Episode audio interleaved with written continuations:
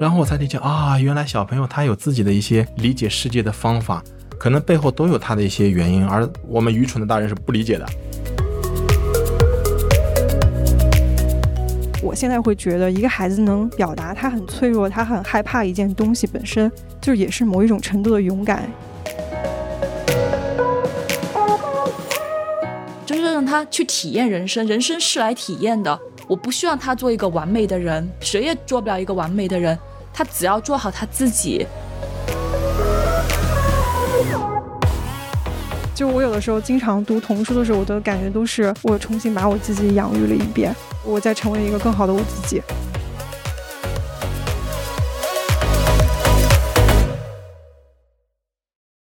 大家好，欢迎回到掷地有声，我是你们的老朋友阿杜。陪伴是最好的礼物。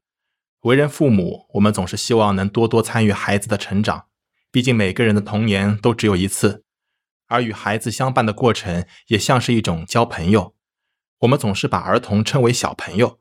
孩子也的确是我们生命中最特殊的朋友。在远离童年多年以后，孩子的到来会把我们拉回童年时代，让我们想起一个事实：自己曾经也是孩子。养育孩子并不只是父母的责任。需要社会各方面共同为孩子构建一个丰富多彩的童年。今年也是我们香港置地举办童子军活动的第十年。这十年间，香港置地在不同城市开展了丰富的亲子体验活动，与儿童群体的互动有很多经验积累。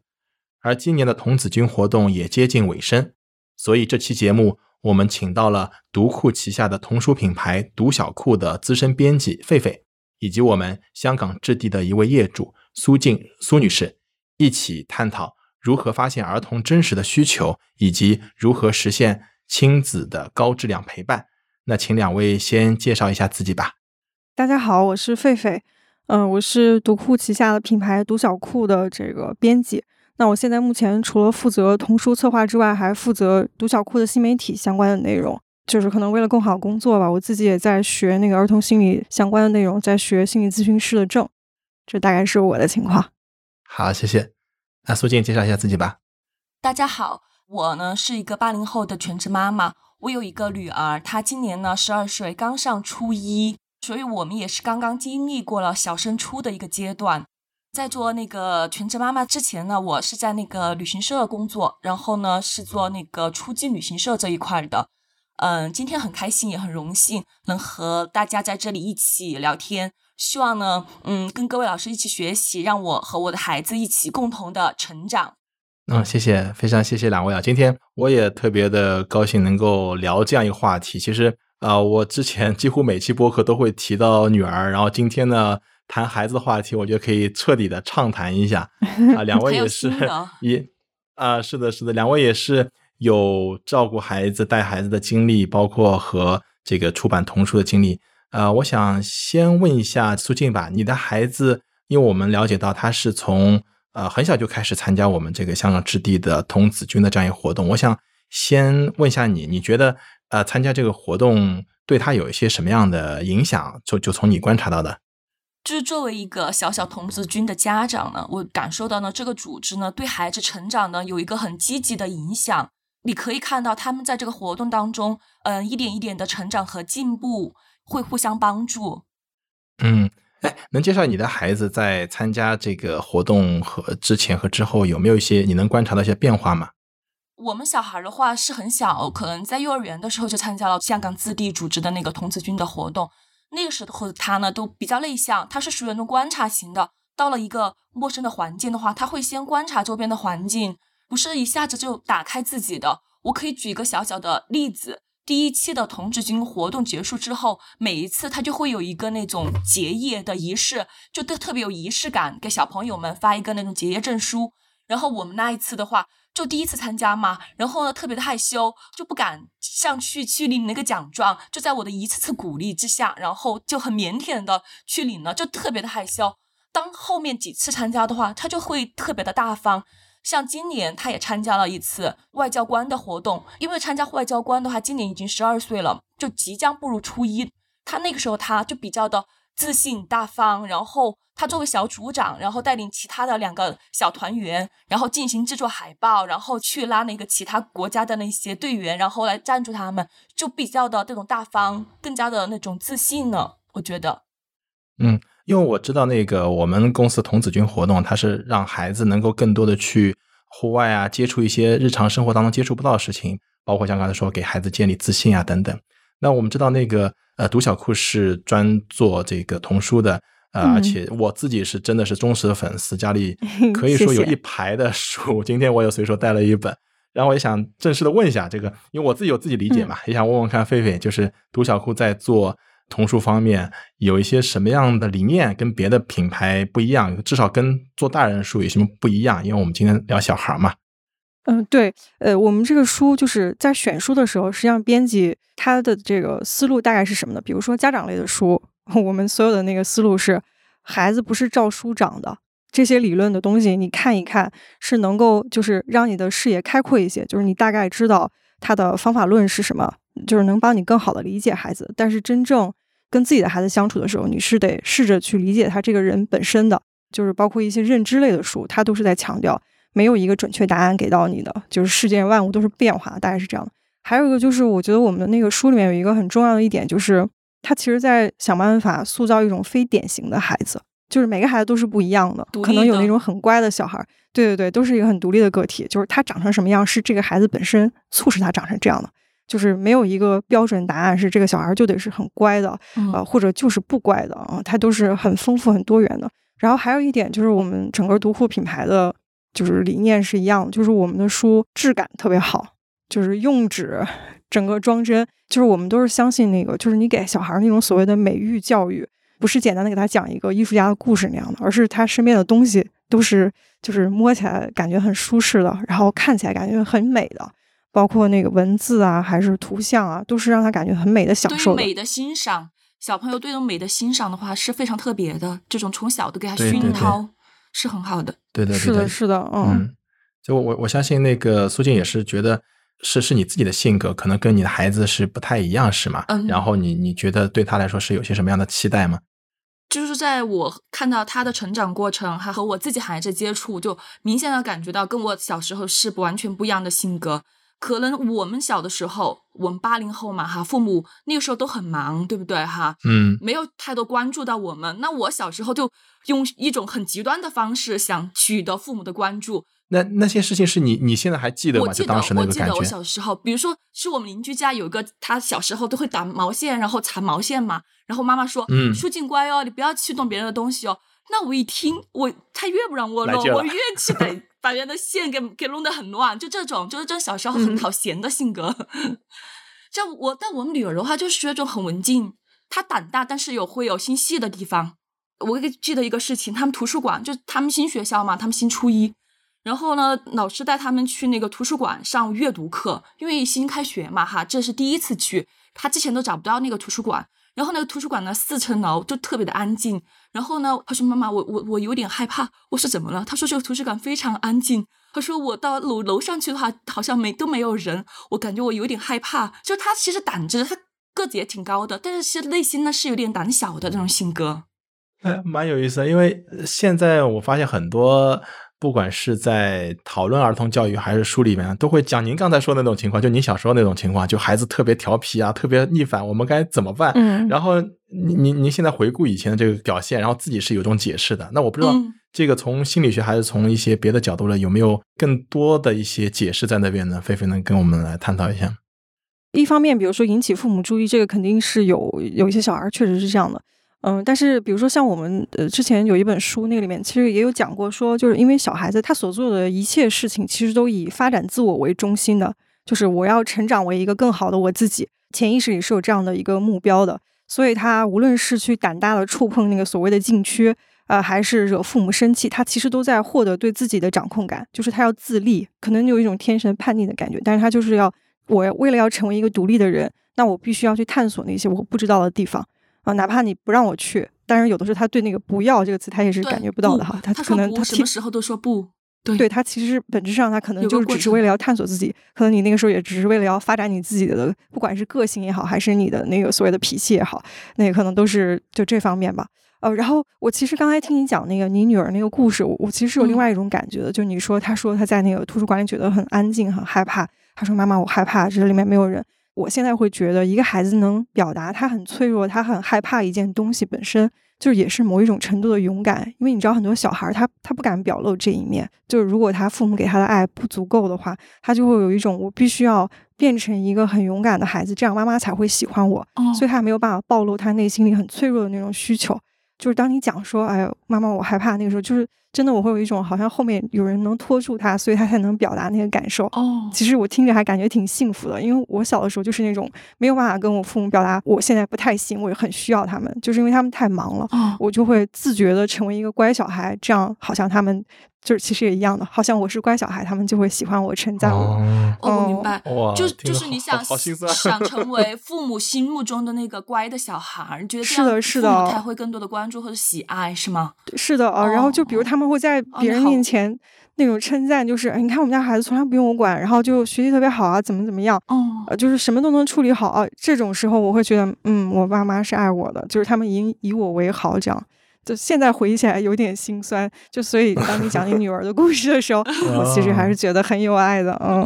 你肯定很哎，优秀。两两位正好是用不同的方法，就是都是为了获得父母的认可。一个是要我就做一些出格的事儿，一个就是我就特别去乖。是的，所以我我的那个整个人生叛逆期来的特别晚，我是从大学才开始疯狂叛逆，那个时候才开始干各种出格的事情，就是所以就 也挺有意思的啊。所以，所以也就是说你，嗯呃再乖也没用，就是这个得叛逆还是得叛逆。你你要是的是的小时候压抑的，总有一天会暴露出来，是吧？对，就是就像我说的那个，就是你你是为了发展你自己而存在的，就是但你很小的时候，你可能没有真的发展出你真实的自我，但是你你总是要成为那个真正的人的。所以你是我上了大学之后，就是有一种我成年了，现在我不需要、呃依靠我父母了，那那这个时候我可能也不需要再考虑他们如何如何了，然后我就会。呃，做很多我自己想做的事情，然后会呃可能突破过去我父母为我设的那种安全的界限，嗯就做一些看起来好像有点危险的事，大概会这样啊。其实跟刚才那个苏静说，小时候想我就要去做那些事，其实也是一个概念，就就是想要追求一个掌控感。我也自己观察也好，也也也看到有一些分析，就小朋友其实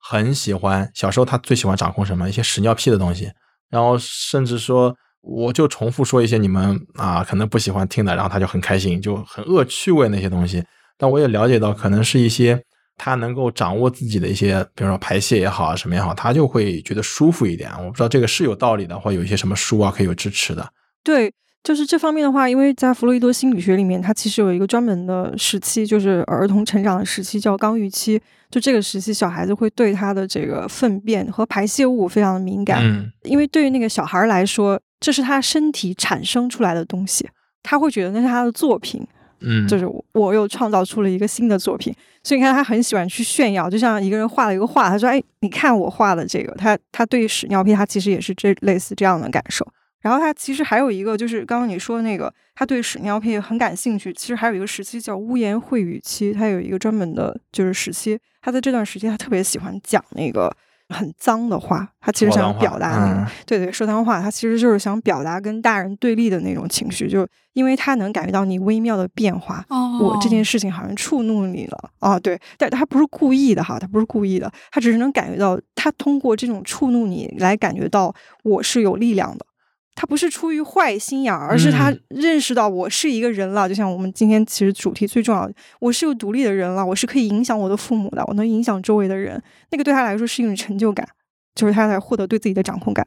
哎，这个形容特别的微妙，就是我嗯通过触怒你，然后我感受到你因为我的行为产生的变化，他感受到，哎，我是有力量，我可以影响到大人。啊，是的，是的，而且我我发现，就有的时候，因为我现在是经常看这个的，包括聊这个，我是有一点知道啊，原来这东西它不是说真的是恶心啊什么，它就是小孩的一个嗯特点。可能你你得花点时间，或者说你真的去用心了解小孩，你才知道啊，他这么表达，他这个行为的背后是有些什么样的动机在那边。我我举个例子，比方说，嗯这个我小女儿有，就是前一阵子吧，反正就是每天都会问你爸爸今天礼拜几，然后我就说礼拜一啊，礼拜二、礼拜三，他就每天问，我就不知道他为什么，因为那个时候在放假，也没有什么特地的事情要去做啊，也不要去上幼儿园之类的。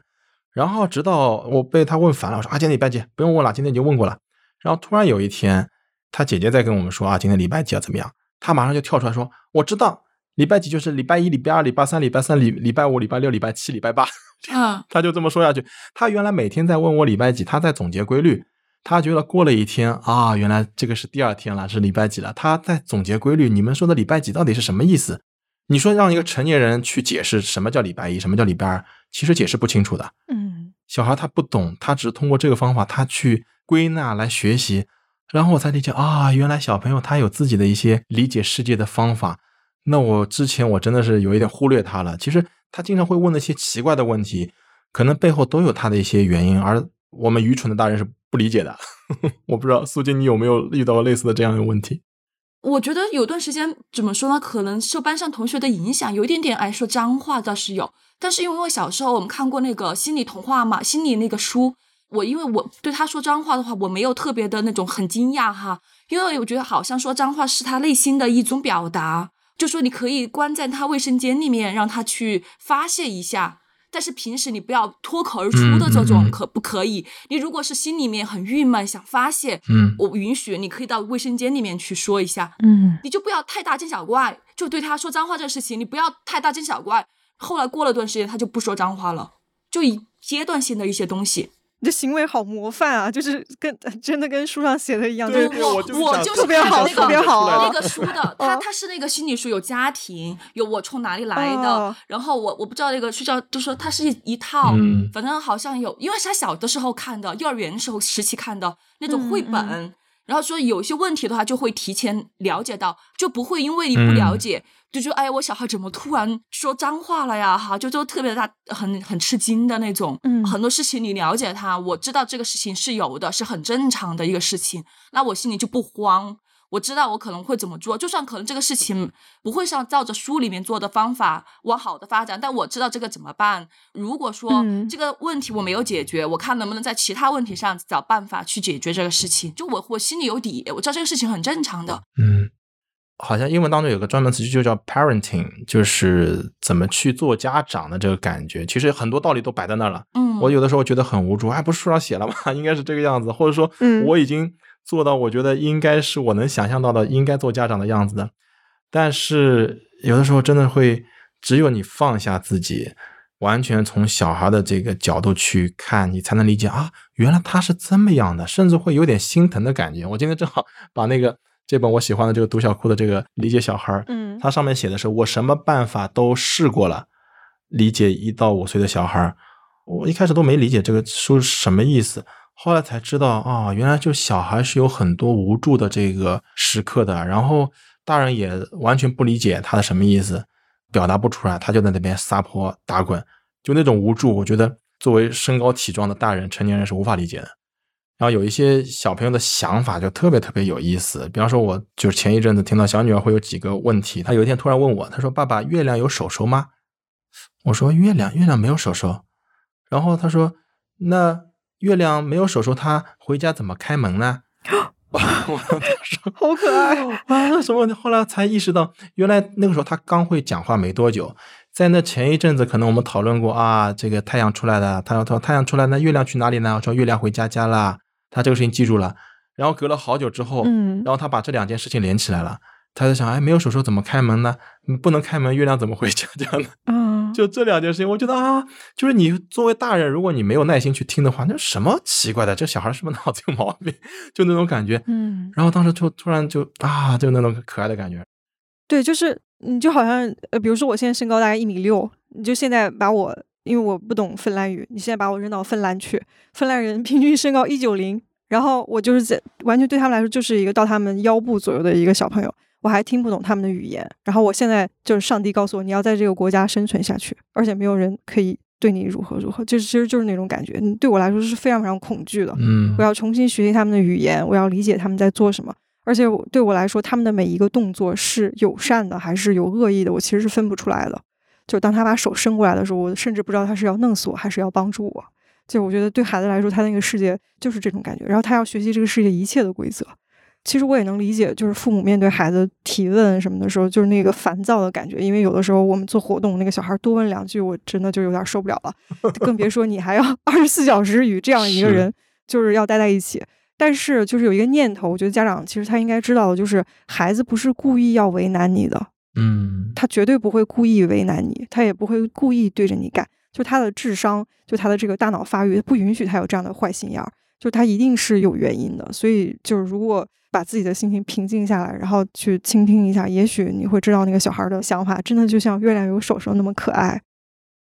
我前一阵子看了那个，就是以前很有名的那本书，叫《虎妈战歌》。我看完之后，我跟我同事分享，我说跟那些很鸡的那些妈妈来分享，我说虎妈拿到现在跟你比，跟就是小猫咪，就那种感觉。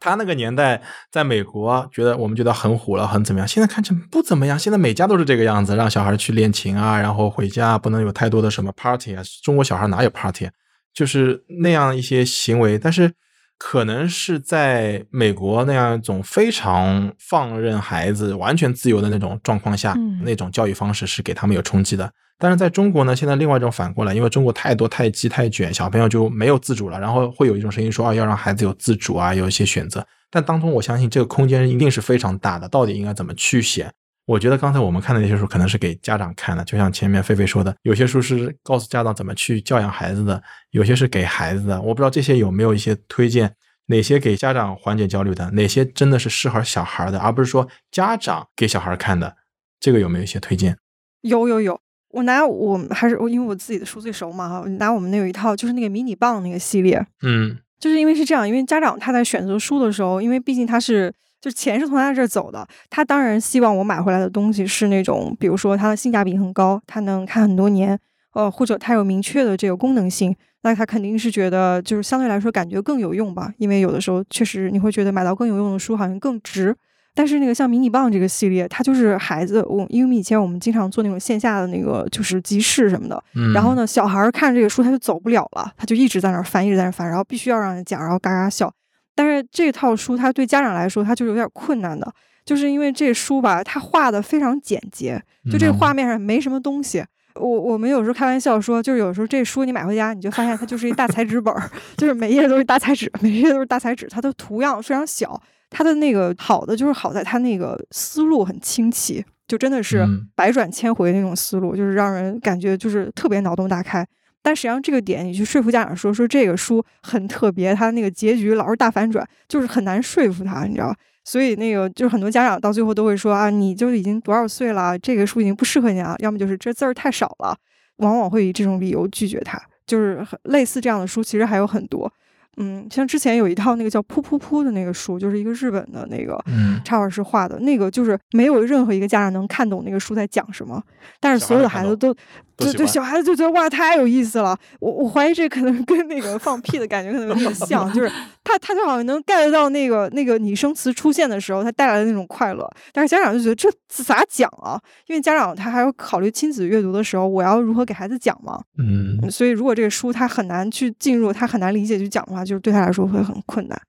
嗯，所以会有一类是这样的。我觉得听你们讲，我觉得现在小朋友的书好丰富啊。我觉得我们好像因为十年前吧，哈。那时候书好像以绘本的故事哈，可能那时候我也自己年轻吧，也不太懂那么多那种，嗯，就像功能性的，就是提供情绪价值的书，可能在那我们当时好像看的很少，感觉那个时候。我其实觉得那个书本身是什么，可能真的没有那么重要，就是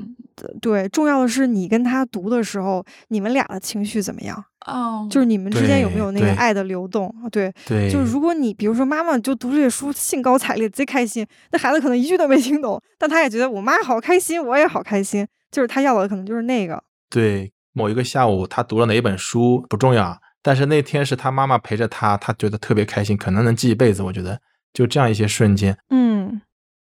我我我自己是觉得就看了很多东西，包括我看另外一本书叫《园丁与木匠》嘛，它的宗旨就是说。小孩儿他就是一棵植物，他怎么生长你没有办法去预设的，你只能给他提供呃相对安全的环境，让他自由去生长。他能长成什么样你是控制不了的而不是像木匠，木匠就是说，嗯这个木材我就要量成什么尺寸，裁成什么样子的。嗯，这个事情不单单是你不该做，而且你也做不到，这个是对孩子是这个成长不利的，而且对小孩最好的，哪怕功利点说让他变聪明，最好的方法，特别是在六岁之前，就是让他玩儿，嗯通过他的身体的成长去触摸、去奔跑、去接触大自然、去跟别人去玩、去打闹，他才能去长好那些东西。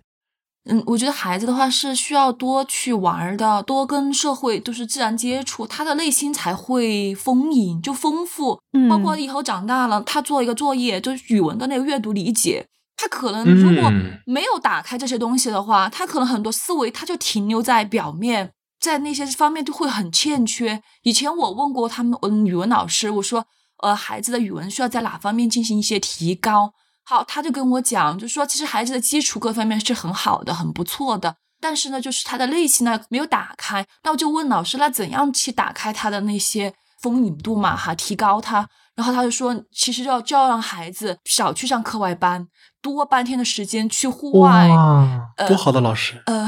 对，其实为什么让他们去户外玩、去疯、去玩，就是这个其实是他们的一个成长、学习的过程。如果没有这个过程的话，他的思维是没有那么深，他理解不到有些问题，就可能他只停留在表面的，他思维没有打开。我们老师以前是跟这样跟我们讲过这个问题。其实我们知道，这个小朋友多样性的去接触外面啊，去开眼界啊是特别好，而且特别是这种户外的，跑到真实世界里边去观察世界特别重要。这个我不知道有没有一些呃实践的例子可以给我们做分享。我有一个感觉，就是实践出真知，就是你永远是在现实生活当中亲眼见到了、亲手触摸了，然后甚至你闻到了那个味道，然后你的体感一切的东西是决定了你对这种认知的。你比如说，因为其实我们之前也给就做过一些独角库带着孩子去的活动，比如说观鸟，就是很直观的。比如说你在书上看到一个黑天鹅，它在那儿下蛋，怎么带宝宝，它是一个感觉。呃，你在纪录片里面你看到说那个黑天鹅和宝宝他们在运动，它又是另外一种感受。但是那天当我们在那个就是观鸟的现场，你真的看到那个黑天鹅从那里面走出来。它带着他那个宝宝，他从那个蛋壳上踩过去，那个对孩子的影响是不一样的。尤其是什么呢？就是比如说，如果你不亲眼见到那个动物，你对它的大小是没有感知的。啊，对，就是比如说那天那个小孩们很惊讶，就是哇，原来黑天鹅那么大只，就因为它超大个儿的，它走过来，大家都都很惊讶，就没想到它那么大个儿，就是所以其实很多东西是这样的。然后我们之前还做过一个，就是是观星。就是这个是我们比较成熟了，就带着小朋友去看那个我们叫路边天文，就是有一个我们在南通阅读基地那边是有一个望远有两个望远镜的，然后可以带着小朋友在夜里面观星那样。就是你在书上看到月亮长成那个样子，和你透过那个天文望远镜看到那么清晰的真实的月亮，它就在现实生活当中在天上，它一下离你那么近，那个震撼就是所有小朋友都会，就是对他来说。嗯，已经不只是一种谈资了，就他真的亲身感觉到这个宇宙不是他孤独的一个人，那个感觉挺不一样的。哎，刚才很巧，就是你刚才说的那个观星和观鸟，其实在我们童子军的活动里面也都有啊，只是不同的城市，它可能结合当地的嗯不同的这个环境啊，然后这个天文情况等等，因为不一定看得到嘛，啊，然后鸟啊等等这些动物的迁徙情况也不一样，所以在不同城市会有不同的这些户外活动去安排。我记得我上大学的时候有一次有一个事儿特别有意思，就我是东北人嘛，然后我要往那个黑龙江那边坐火车，然后车上是一群准备去那边玩的学生，嗯。然后路过那个农田的时候，就是那边种了大片的那个玉米地，它不是很高嘛，绿叶子。然后其中一个女孩非常兴奋，好多向日葵啊！然后大家 就就车里的人都觉得，呃，然后有一个大叔人非常好，说孩子啊，那个叫玉米啊。然后就就其实就也蛮有意思的，但是对他们来说，他们见识新东西了嘛。嗯嗯，所以就觉得，嗯，真的，其实去户外这件事儿，可能你在书上见到了哈，但是嗯你真的要在现实生活里能认出这个东西来，真的得亲身见到它才行。嗯，那个感觉真的很不一样。哎，我我我真的说实话，我见到这种 种在外面的玉米，我还是陪着女儿参加这种 类似像童子军活动的事情，嗯我才见到成片的。对对对，因为我我是一个特别喜欢在外面玩的人，就是我从小都是在外面，而且因为我是家在大庆的，就是我们那个地方还保留了大部分地方都是比较原始和野生的状态，就是从小都是生活在所谓的那个草丛和树林里的那种感觉。虽然也做了一些感觉现在想想很破坏自然的事，比如说 抓那些虫子拿来烤啊，然后就是或者烧荒啊什么的。但我我就是感觉，其实那个时候我更多的就是在锻炼我自己的整个人的那个身体，其实有点那种探索我自己。然后而且我就会发现我胆子特别大，爬高、上树什么的这些东西，其实都一直延续到现在。然后包括看书什么的，也会比其他的同学看的更多。就我觉得这些东西其实都对我今天有点影响的。其实这个感觉就有点像那种平行宇宙的概念，你你可能做了某一个选择，你是这样的一个一个人生，然后另外一个人生，你不知道未来会发生什么样的平行宇宙，你你会进入哪个平行宇宙？嗯，那我我我觉得是可能更多的接触一些复杂的、越多样化的东西，让你以后能够可适应的机会会更多一些。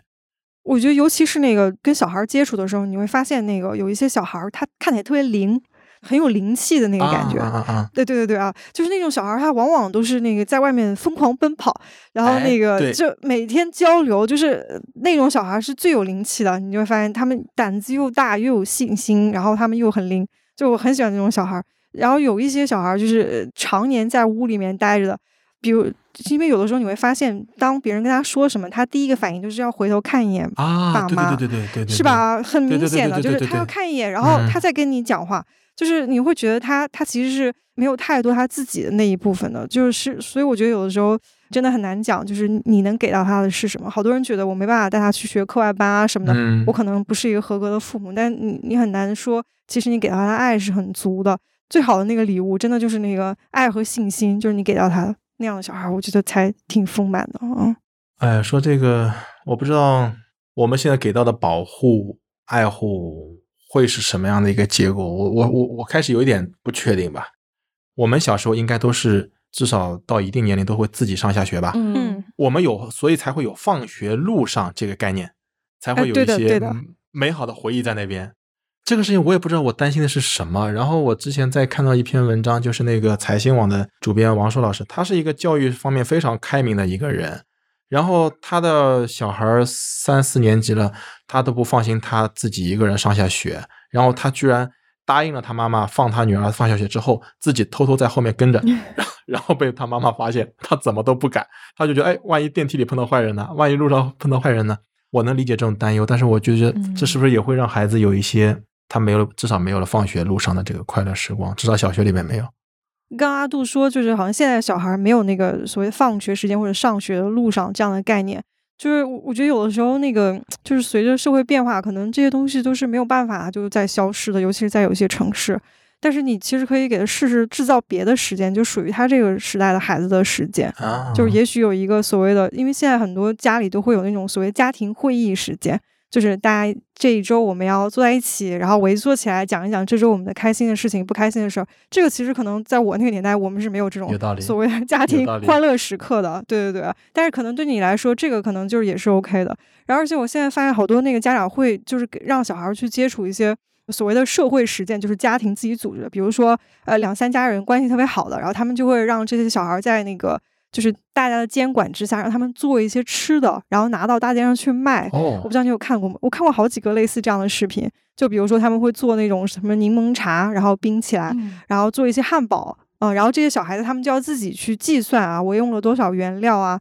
然后我怎么把它做出来？我们几个人分别都做什么？然后还要算下成本，卖多少钱？然后他们就带着这些东西到街上去吆喝，然后找雇主。就是其实我觉得也是很好的社会实践，那都是我们小时候没有的。但是对他们来说，他们有了属于自己的买卖时间。就我觉得就也很有意思。啊，对，哎，那那这些好像就是就像飞飞前面说的，好像以前不会有，因为以前可能一是大人没有那么多的没有这个意识。然后也也也没有所谓的要陪着孩子做什么事，都工作特别忙啊，就是上班也好，做家务也好，包括以前的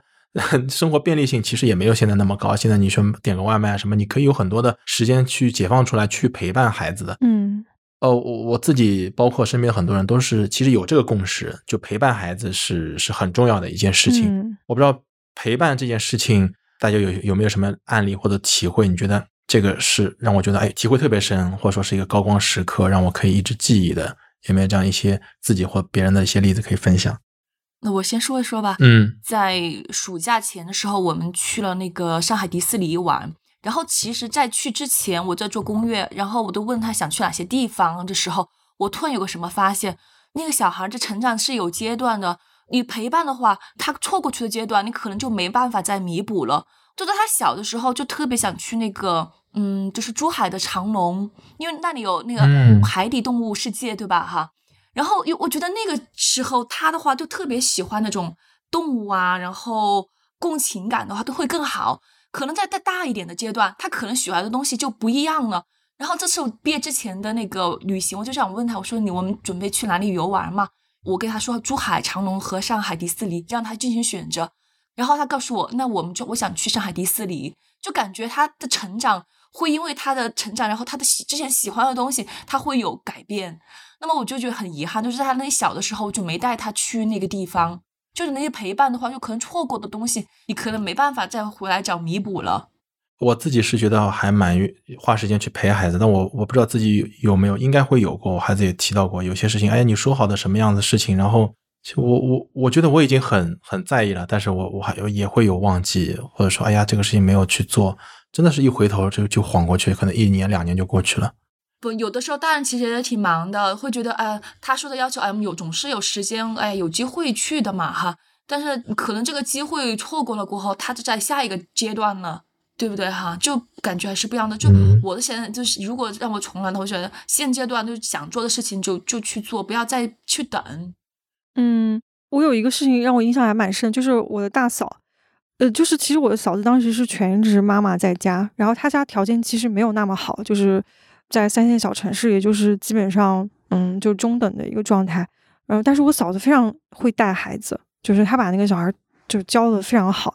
嗯，她其中有一个让我印象特别深，就有一次她其实是需要做饭的，然后那个小孩就想要来找她玩儿。那个时候她其实是完全没有办法分心，就是教他那个孩子，就是或者带他的，他就会让他跟他一起做饭。就是现在我们要开始玩一个游戏，叫做饭了。哎呀，然后呢，他就说，那现在开始，我要负责这个，你要负责另外一件事。他就让他摘菜，就是很简单嘛。他说，你看这样的就要摘掉。然后他那个小孩那个时候他大概也就三四岁左右，他就会在旁边呃摘这个摘那个。就是我觉得当时我嫂子特别厉害一点，就是她能容忍这个孩子的浪费。嗯，就是他，因为你想小孩他那个手其实没什么把握的，他摘完之后那个菜一大半都没了。但是我嫂子就说：“OK，你摘的很好，你就继续这样。”然后他就把摘出来的菜，就是呃，把它放到那个盆子里面。然后，但是比如说涉及到水啊、火呀、面粉这种的，他就不会让他弄，因为那不就会弄的哪儿都是嘛。他就会分配的给他一些，就是看起来像是干活，就就是当然也干了，但是实际上相对来说比较容易收拾的部分。然后比如说，那现在你把这三个碗排成什么样，就是可能会有一些类似这样的。然后这样，其实这个时间里，他们俩就相当于是共同做了这一件事情。但实际上，就是我嫂子也做完她该做的事儿，然后等到她要进去炒的时候，她就会告诉他说：“那现在我要进到那个房间里面去做这个东西了，你要留在这里做什么什么什么。”就是，然后他就我，因为他当时条件家确实就很一般嘛。然后我那个我印象特别深，就是我那个侄子，他在我嫂子指导之下，把几个纸团儿团成了几个东西，他就自己在那儿，这个是什么铁甲战士谁谁谁，这个是什么什么大魔王，他在那儿自己一个人就玩了将近一个小时的时间。他就在那儿弄，然后就是在他妈妈的指导下，我当时觉得那个陪伴也挺难得，因为他其实平常没有太多所谓的空闲时间，他都是在家务当中去陪他。好棒啊！他这个真的堪称典范。我就是，嗯，说起来我就惭愧，我自己就类似这样的事情，我我可能知道应该怎么做，但是往往是情绪控制不了，特别忙啊，或者怎么样啊，你走开，别动，爸爸在忙，你等一会儿再过来，等等等等。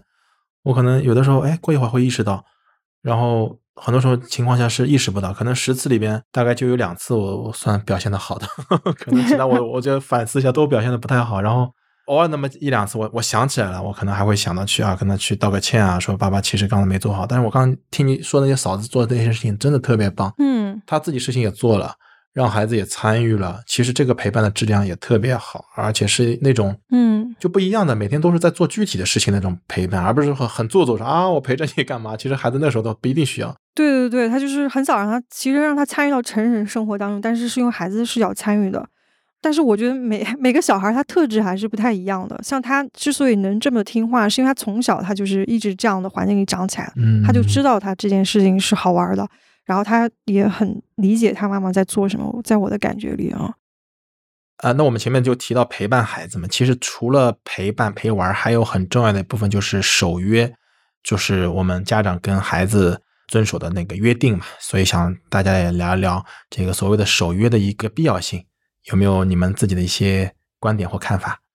就是关于守约这个，其实 我觉得有一个特别重要的一点在要说在前面，就是家长不要无缘无故的挑起孩子的欲望。嗯，就经常有那种家长就是说，哎，我今天要出门了，你今天如果在家乖乖的，我我回来就会给你买一个面包。就是孩子还没说我今天要闹呢，或者孩子也没决定今天要闹了，然后你就你就已经不相信他今天会乖乖的，你就先给他定下了这个约定。但是你玩了一天，你忘了，然后你晚上回来，孩子说我很乖啊，我的那个呢，你忘了，这对他来说就是一个打击。就是明明我没有这个欲望，然后你你让我现在有了这个欲望，最后你又忘了，那个对他的打击来说其实是更大的啊。是。然后，而且我最近看到一个新闻，也是类似这样的，就是说。嗯，那个小孩儿，他妈妈好像跟他说是那个，如果你得了奖状，就给你一百块钱。然后那个小孩儿就真的拿了一个奖状，但是他是个三等奖，他妈妈就毁约了。他说，因为你只有三等奖，所以我就只能给你十块钱。哇，那孩子就那个那个画面是那个小孩坐在那儿非常委屈的在哭泣。就我觉得，嗯，就是家长有的时候那个在你立下誓言的那一刻呢，你自己没想清楚，对，然后之后你就反悔了。就是我就觉得这个时候其实孩子是最难受的。你不如没有这个约定，所以我觉得这个是最让我觉得，嗯，就是当你想要跟他有一个承诺的时候，你们俩都要互相想清楚，嗯，就是尤其是家长要想清楚，因为你是成年人了。是的。然后再一个就是说到这儿，就是万一你真的没有守约，你真的忘了给他带回那个面包，你要怎么道歉？我觉得其实对成年人来说，道歉是非常必要的，因为你要让他看到一个负责任的成年人是什么样的。就是因为真的有一些约定就是履行不了的，你可能就真的是忘了。所以我觉得那个道歉的那个学问，就是我觉得是每个家长都应该学一下，就跟孩子道歉不丢人，就是你要让他看到一个有担当、有责任的成年人是什么样的，就真的就是直接承认自己的错误，就是我真的忘了，嗯，所以我要怎么弥补你？这个怎么弥补要由孩子来提，嗯，就他想要什么，然后你们俩可以商量，然后这个弥补什么时候兑现？这一次就是第二个非常重要的承诺，这个承诺一定要做到。就是，所以我觉得那个还是挺重要的。然后就说到我们其实有一个书里面有写到，嗯，那个就是可以试着把你们的那个承诺做成那个表格，或者是贴在屋里显眼的位置上，就是让所有人、全家人都见证和监督这件事儿，昭告天下。对对对啊，这样它就会变成一个重大的、有仪式感的事情，就可能大家都会印象更深刻一些。然后还有一个就是也提到一个小道具，就是比如说你道歉，你真的是拉不下脸来，实在是过不了自己这一关，你就可以。就是让孩子准备一个道歉的盒子，就他可以在生活当中任何一个时刻，比如说你伤害他了，你都可以把你的道歉写在小纸条上，或者画成小画，然后你塞在那个小盒里。你可能只要告诉他说：“我有在那里塞个东西，你自己去看看。”然后让他看到那个东西，他会把这些所有东西都留下来的，他就变成你跟孩子沟通和情感交流的一个工具。实际上，那个东西也对孩子来说很有意义。嗯。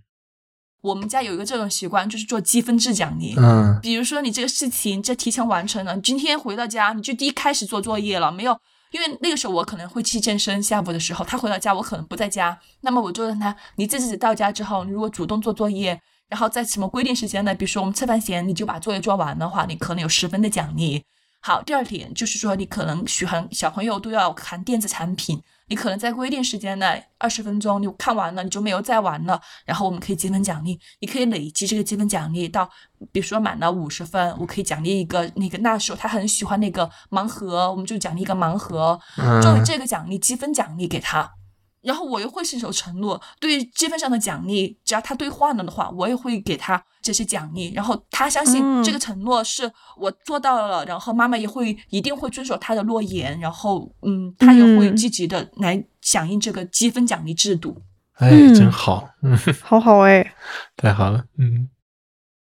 哎，真的，今天聊的那么多，我觉得很有共鸣，很有收获，然后。也是希望听的我们听众们，不管你是有小孩的，还是自己还是像小孩一样，能能多也多多少少有一些收获吧。我想最后要不每个人再送给大家一些话吧。比方说，我觉得我很想听的苏静给我的一些建议吧。你是已经把孩子从小小孩到一个初中那么大小了，经历过那些焦虑的过程，有没有可以一两句话给帮助我们缓解焦虑的？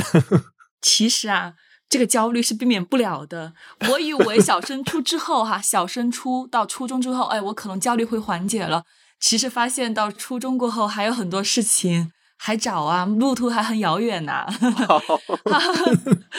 但我是这样安慰自己的哈，我觉得每个人呢，哈，包括小孩，你不是把他培养成一个完美的小孩，嗯我们是尊重他体验，然后让他成为一个什么样的人呢？就是让他去体验人生，人生是来体验的。我不希望他做一个完美的人，谁也做不了一个完美的人。他只要做好他自己，不要让他就你未完成的事情，希望他来替你完成，嗯我觉得是不对的，对吧？你就让他好好来体验他自己的人生，让他嗯体验完他自己想做的事情，你就尊重他就可以了。好的，谢谢。菲菲呢？嗯，我我用我们这个书里的一段话嘛，这是我非常喜欢的一段话。就我觉得，可能我们做书的这些编辑或者想理解孩子那个心情，就都通过这些话体现出来。所以我稍微把它读一下哈。这话是这样说的：坚定的自信心、内在的安全感、和谐的社会互动，这些品质在成人世界也并不那么常见。然而，我不想让自己的孩子与他们擦肩而过。我要帮助孩子们成为有责任感、有自主能力的成人，在集体生活中感到自在，不会一想到公开演讲就如临大敌，或者只是因为担心罚单才被动遵守交通规则。我说实话，我第一次读到这个话的时候，我当时觉得我是成年人，我也想成为这样的成年人。啊嗯，就是我觉得，就我有的时候经常读童书的时候，我的感觉都是我重新把我自己养育了一遍，就我我嗯在成为一个更好的我自己。然后我觉得其实很多家长就是因为经常有一个理念，就是说，当那个父母成为更好的自己的时候，你的孩子自然而然就会被成长，因为他都在学习你，对他都在你的身上感觉到一个好的成年人是什么样的。嗯，所以我觉得，嗯，就是其实童书我也非常推荐所有的成年人去看啊，真的非常治愈。感谢两位。然后，其实成人的现实世界有很多的艰难，然后现实生活当中很多要屈服考验和自身软弱的人，但是在孩子的世界里面，想象力是可行的，不屈服是可行的。然后《绿野仙踪》里，南方善魔女对多罗西说过：“你一定记得那双神奇的银鞋子，只要鞋跟敲三下，就能去到任何你想去的地方。”我想，大人面对孩子，也许就要充当那双神奇的银鞋子。我们做大人的，就是帮助孩子去到更广大的世界，并且陪伴他在冒险的路上。在香港置地童子军活动举办的这十年里，我们见证了许多小朋友从幼儿园走向初中，甚至高中，成为独当一面的小大人。但不变的是，我们依然会在每年的夏天，与家长一起为孩子们保驾护航，共赴那个更广阔的世界。童子军夏令营不只是简单的儿童游乐，我们更希望带领孩子探索多元有意义的主题实践活动，在寓教于乐中为孩子们构建一座连接世界的桥梁。从过去到未来，我们将延续童子军夏令营这项品牌行动，把社区作为可持续发展的出发点和落脚点，在安全教育、公益环保、文化传承、艺术生活等多个领域链接孩子成长教育，打造高质量亲子陪伴时光，给每位小业主带来一份从内到外的关怀。本期依然有抽奖，欢迎听众朋友们关注香港置地置点公众号，参与本期文章的抽奖活动。我们下期再见。